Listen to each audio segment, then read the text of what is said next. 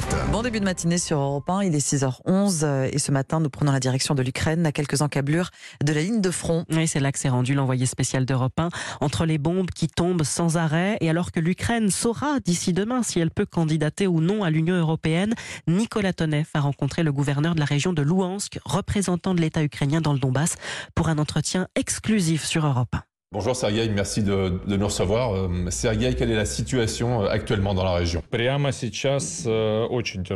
Là maintenant, c'est très compliqué. En ce moment, l'armée russe entame une phase d'agression sur tous les villages qui se trouvent sur la route allant de Lysychansk à Barmout. Pour cela, ils ont rassemblé énormément de matériel et de soldats. Pour aider à bien comprendre, si l'on considère un bataillon d'un groupe tactique, pour le matériel lourd, rien que pour les blindés de soutien, c'est 30 machines. Ils ont réussi à prendre le contrôle de quelques villages. Et avec le soutien des bombardements massifs de l'artillerie, petit à petit, ils essaient d'avancer.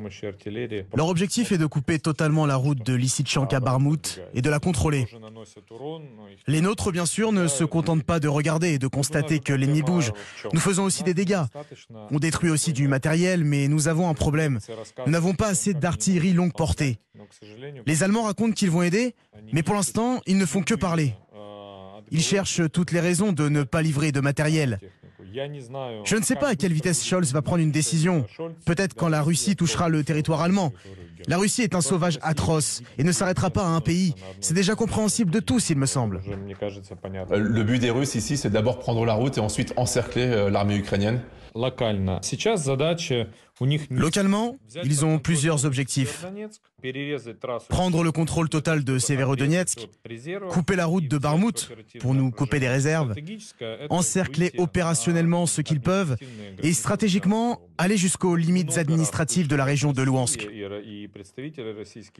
Nous avons souvent entendu la Russie et ses représentants dire qu'ils avaient conquis totalement Severodonetsk, mais ce n'est pas vrai. Oui, ils ont pris la plus grande partie de la ville et la contrôlent, mais pas toute la ville, même s'ils le disent. Tant qu'ils ne contrôlent pas toute la ville, ils sont obligés de garder des hommes ici et ne peuvent aller plus loin aider les autres. Et c'est notre travail à nous, les forces ukrainiennes, ici, de créer un espèce de point d'ancrage, de résistance, pour retenir le plus longtemps possible un maximum de forces russes. Parce qu'il y a tout de même l'espoir que tôt ou tard, nous recevions suffisamment d'armes avec lesquelles nous pourrions au minimum arrêter l'agression et ensuite même la repousser.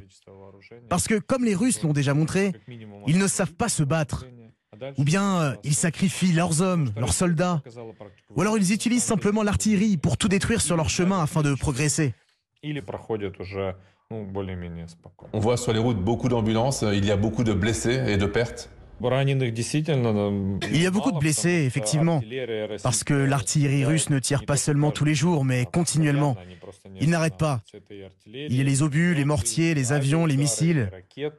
Cela fait beaucoup d'éclats, donc beaucoup de blessés qui s'ajoutent aux morts, dont on ignore encore le nombre d'ailleurs. Après l'occupation, on va trouver des choses encore plus terribles, car les gens enterrent leurs morts dans les jardins. Euh, Sagaï, qu'en est-il des évacuations depuis Lysychansk Est-ce que c'est encore possible ou est-ce que c'est devenu trop compliqué maintenant? C'est dangereux, mais on évacue chaque jour.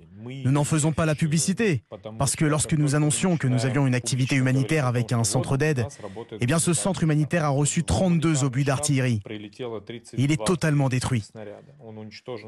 Quand nous disons que nous organisons un convoi humanitaire, ils le prennent pour cible. Quand on organise une évacuation depuis le commissariat, ils la prennent pour cible également.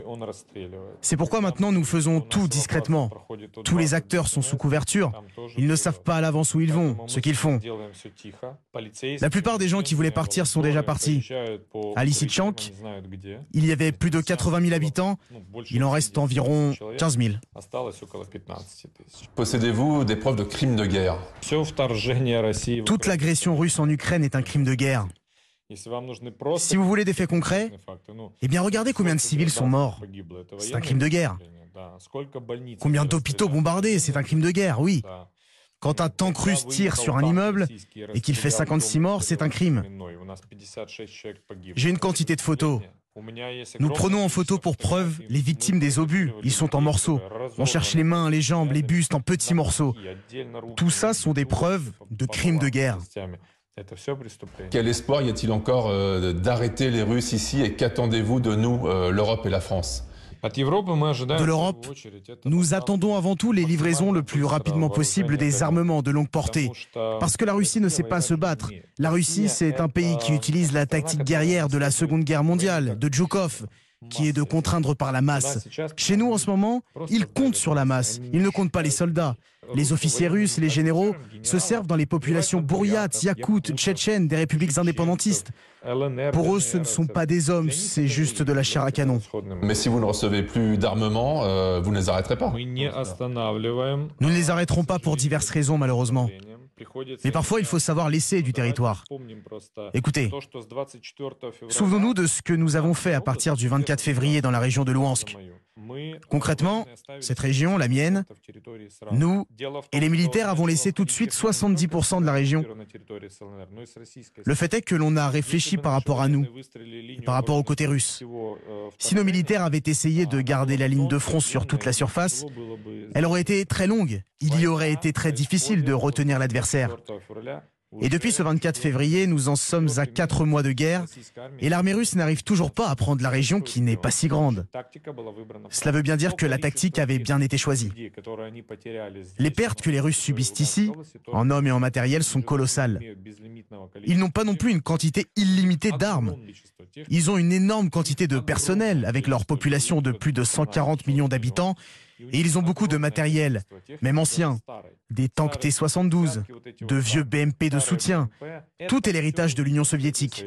Ce n'est pas du matériel très efficace, mais quand il y a 10 vieux tanks qui roulent, c'est tout de même 10 tanks. Et il est quand même très difficile de les détruire. C'est pourquoi il nous faut des armes de longue portée pour arrêter aussi vite que possible cette agression et ensuite on pourra s'occuper d'eux.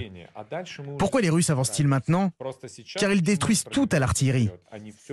Et quand nous aurons reçu les mêmes types d'armements qu'eux, mais venus de l'Ouest, qui tirent bien plus loin, nous les arrêterons tout de suite. Sergei Gaïdaï, gouverneur de la région de Louhansk, entretien exclusif réalisé dans le Donbass, à quelques kilomètres de la ligne de front, par l'envoyé spécial d'Europe 1 en Ukraine, Nicolas Tonev.